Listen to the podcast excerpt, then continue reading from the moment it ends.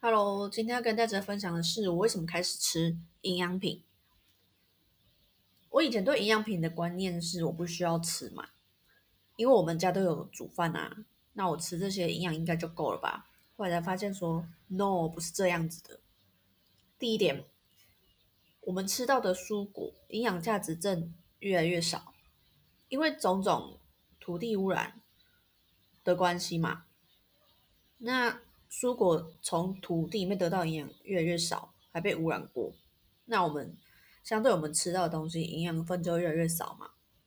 可能以前吃一颗橘子，现在要吃个八九颗，才会有足够的维生素 C。那我们一总一天怎么可能吃得了那么多东西？那第二个就是现代的压力比较比以前农业社会还要大。像跟长辈聊天就知道他们那个年代嘛，晚上八九点可能洗完澡就睡啦，不像现在说可能加班，或者是甚至学生还要去到补习班。我还有听到小孩去考试前去补到九点十点才回家的，我真的觉得哇，太累了吧。那第三个当然就是外食，我们。比如说在外面上班不得已，中午那餐如果没有自己带便当，一定都会吃到外食嘛。那外食的话，当然有它的成本考量，不可能说给你用品质非常好的油或者是调味料，那你吃到不好的油，你身体当然会造成负担。对，那它菜有没有洗干净？然后肉的品质？你也没办法确定嘛。那在第四点是偏食，那每个人都有不吃的东西，或者是说，呃，在这块土地上吃不到的东西，摄取不到的营养素，这样子。那我会觉得现代生活很像是一种内外夹攻，外面你得不到好的。营养嘛，就是环境都被污染了，空气也被污染了嘛。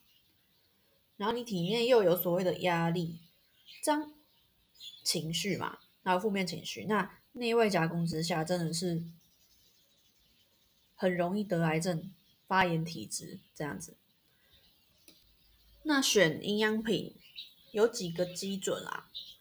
第一个就是它的营养素粒子。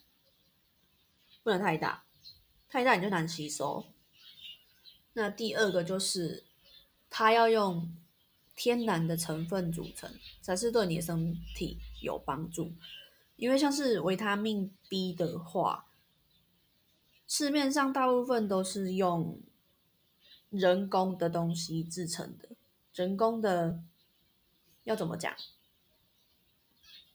就是它没有从天然的成分里面做提取，那对你的身体当然就不会有太大帮助，或许还有损害。那我知道的还有，比如说维他命 C，还有分为脂溶性跟水溶性，脂溶性会在你的体内停留比较久，作用比较久这样子。那如果你要挑选益生菌的话嘞？必须是可以通过胃酸跟胆盐的考验，不能说吃进去就被你自己身体里面的胃酸跟胆盐杀死，那就没有用。所以你要看它的末期有效菌数。那如果是吃固骨头的话呢，你就要注意它是固的是软骨还是硬骨。那你的身体跟心灵都要同步照顾嘛？情绪这一块在现代真的是一个蛮大的议题，很多心理疾病啦，因为现在的生活真的步骤很快，那大家如果说都距离很近，都聚在都市里面的话，那这样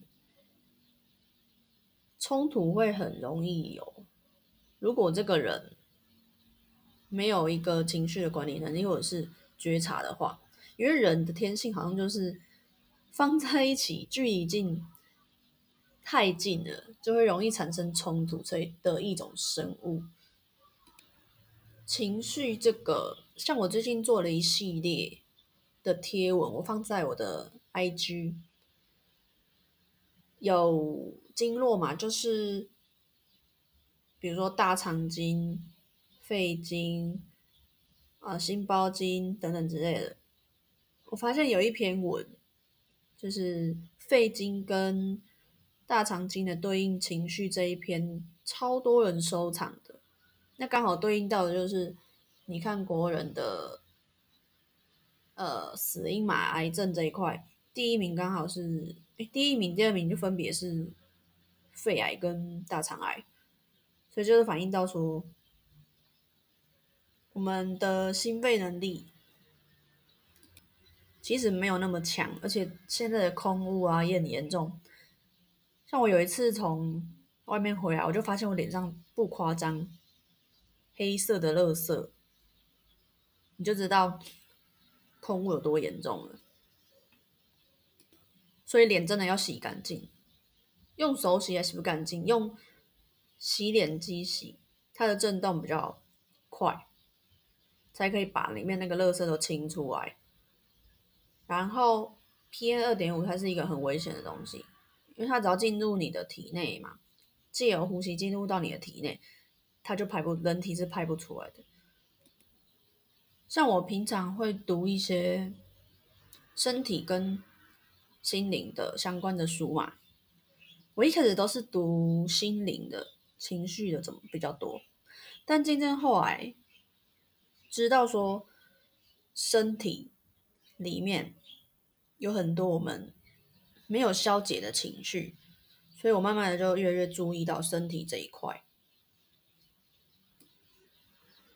所以我会比较偏向于中医这一部分。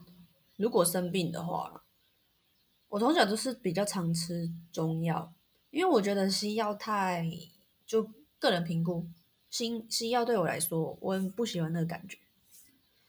而且我觉得西医是比较，嗯，哪里痛就医哪里。像我之前受伤的时候，然后去做复健嘛。那复健就是脚痛，就复健你的脚。就是疗程完之后，我还是觉得是主要是不痛，但是还是会 K K 的。你会觉得那个好像不知道怎么形容，还是一种不是你的原有那个身体的感觉。所以我就再去中医做拔罐调整，真的是好很多，那感觉就消失了。所以我会倾向说。人的身心灵是合一的，不不应该说是一个被分门别类。比如说，身体不舒服只治身体，心不是不舒服只医治身体这样子。如果讲到蔬菜这一块的话，我觉得可以的话，你就家里有一个小小菜园自己种，或者是你去跟那种小农。支持他们买他们的农产品，因为他们应该是会用比较健康的方式去种植这些菜，你吃下去当然对你的身体比较健康。好啦，今天先分享到这里了，拜拜。